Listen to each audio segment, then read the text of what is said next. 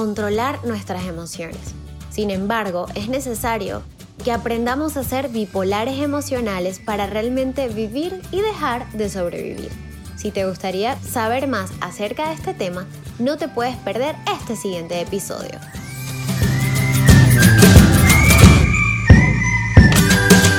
Hay momentos en la vida donde sentimos que todo está patas arriba. Empezamos a buscar respuestas afuera sin saber que todas las respuestas se encuentran dentro de ti. Y estas son las piezas esenciales que van armando el rompecabezas de tu mente. Este espacio está dedicado al crecimiento personal del ser más importante que eres tú, donde podrás descubrir esas herramientas que te permitirán ser más consciente y por supuesto alcanzar todo lo que deseas. Mi nombre es Osbelis Valdivieso y me encanta que te pueda acompañar en este maravilloso camino. Hola, hola, encantada de estar nuevamente aquí con ustedes en este nuevo episodio con el tema de hoy, la bipolaridad emocional es vida. Y te preguntarás, ¿a qué se refiere esto? ¿Cómo que debo de ser bipolar si yo asocio la bipolaridad con enfermedad? Sin embargo, cuando te permite ser bipolar emocional es cuando vives y fluyes con tus emociones en un estado de equilibrio, ni tan arriba ni tan abajo, como dicen, sino en el medio. Y todos los seres humanos tenemos estas emociones básicas, las cuales al nosotros permitirnos sentirlas sin quedarnos estancadas en alguna de ellas, oyéndonos a sensaciones o sentimientos que se derivan de estas mismas, es ahí cuando nosotros podemos darnos esa expresión maravillosa de amor, ese amor propio. Estas principales son la alegría, el miedo, amor, tristeza y enojo. Y si tú las unes a estas cinco con sus iniciales, puedes sacar que dicen ámate. Y eso es vivir nuestras emociones, es amarnos. ¿Y cómo hacer eso? Es cuando pasa una situación donde de repente tú puedes amanecer muy feliz, como dicen por ahí, con el pie derecho, pero llegas a tu trabajo y alguien te ve mal, no te saluda como tú querías o tu jefe te dice algo o en el transcurso del día tu pareja te llama y te reclama por algo y esto cambió por completo tu ánimo, tu día, tu humor y esa mañana que amaneciste súper contenta ya se convierte en un día de pura rabia, frustración, preocupación, depresión por simplemente otra persona que te llevó a sentir esta emoción.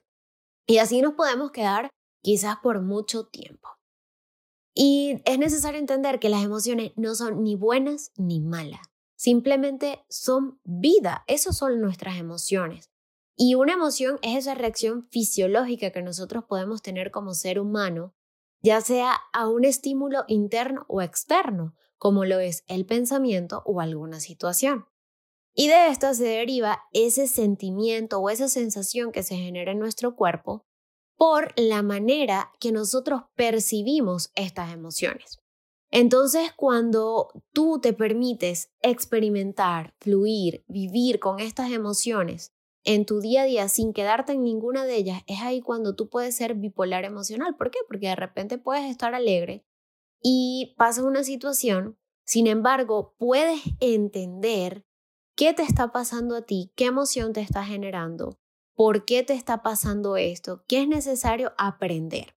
Porque recuerda que lo que hay afuera simplemente es una proyección de lo que nosotros somos y tenemos internamente.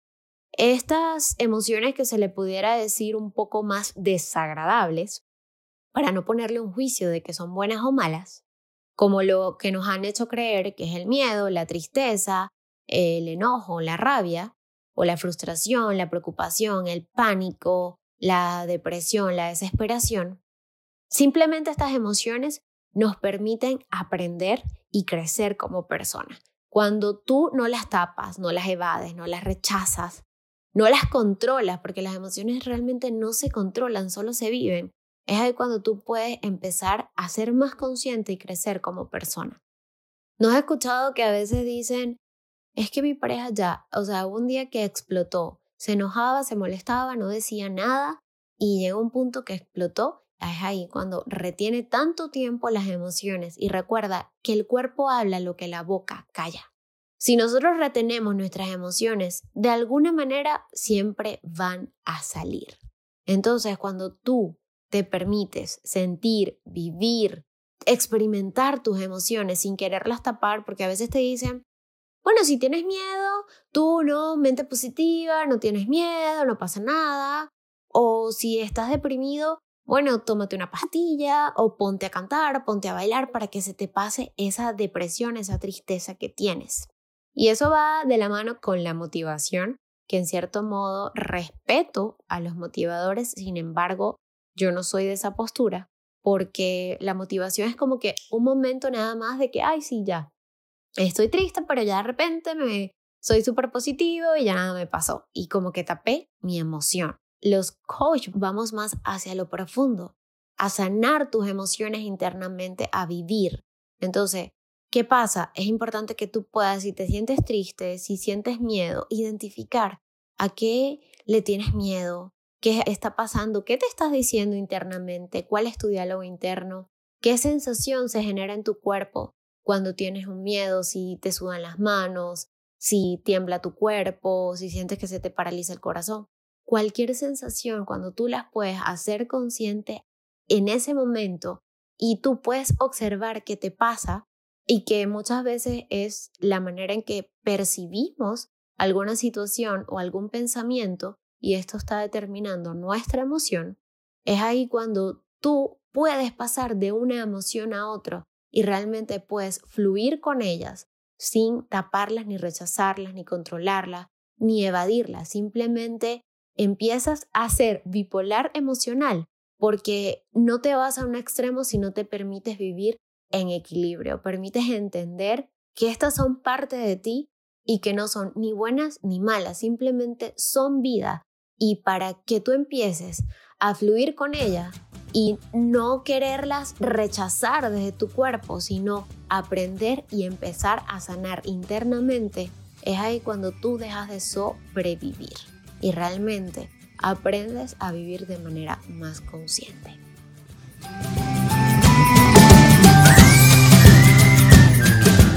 Y ahora Conciencia Fit, tu espacio de ejercicios prácticos para que trabajes internamente en ti. Te invito a que en tu día a día tú puedas empezar a observarte, a poner atención en qué emociones se generan diariamente, qué sientes, qué te pasa por cada emoción, por cada situación que vives, que tú puedas experimentar en un día, quizás detenerte unos segundos y pensar cuando algo te suceda o al finalizar tu día puedas agarrar un diario donde tú puedas expresar lo que sentiste, lo que viviste, cómo lo percibiste, qué te llevó a sentir eso. Y es ahí cuando tú vas a empezar a vivir más consciente y a observar tus emociones y por qué, cómo sucede y cómo se manifiestan en tu cuerpo. Y esto te llevará a, créeme, a vivir más en libertad y por supuesto a empezar a sanar internamente y a hacer de tus emociones un gran aliado para evolucionar. Espero que te haya encantado este episodio como a mí. Recuerda que me puedes seguir en todas mis redes sociales, Facebook, Instagram y ahora también vamos a tener nuestro canal de YouTube. Si no te has suscrito a este podcast para que recibas semanalmente cada uno de estos contenidos, te invito a que me puedas dar mucho amor en mis redes sociales y en cada uno de mis contenidos que comparto para ti. Recuerda que estoy aquí para apoyarte, te mando un abrazo grande y muchas bendiciones. A vivir nuestras emociones.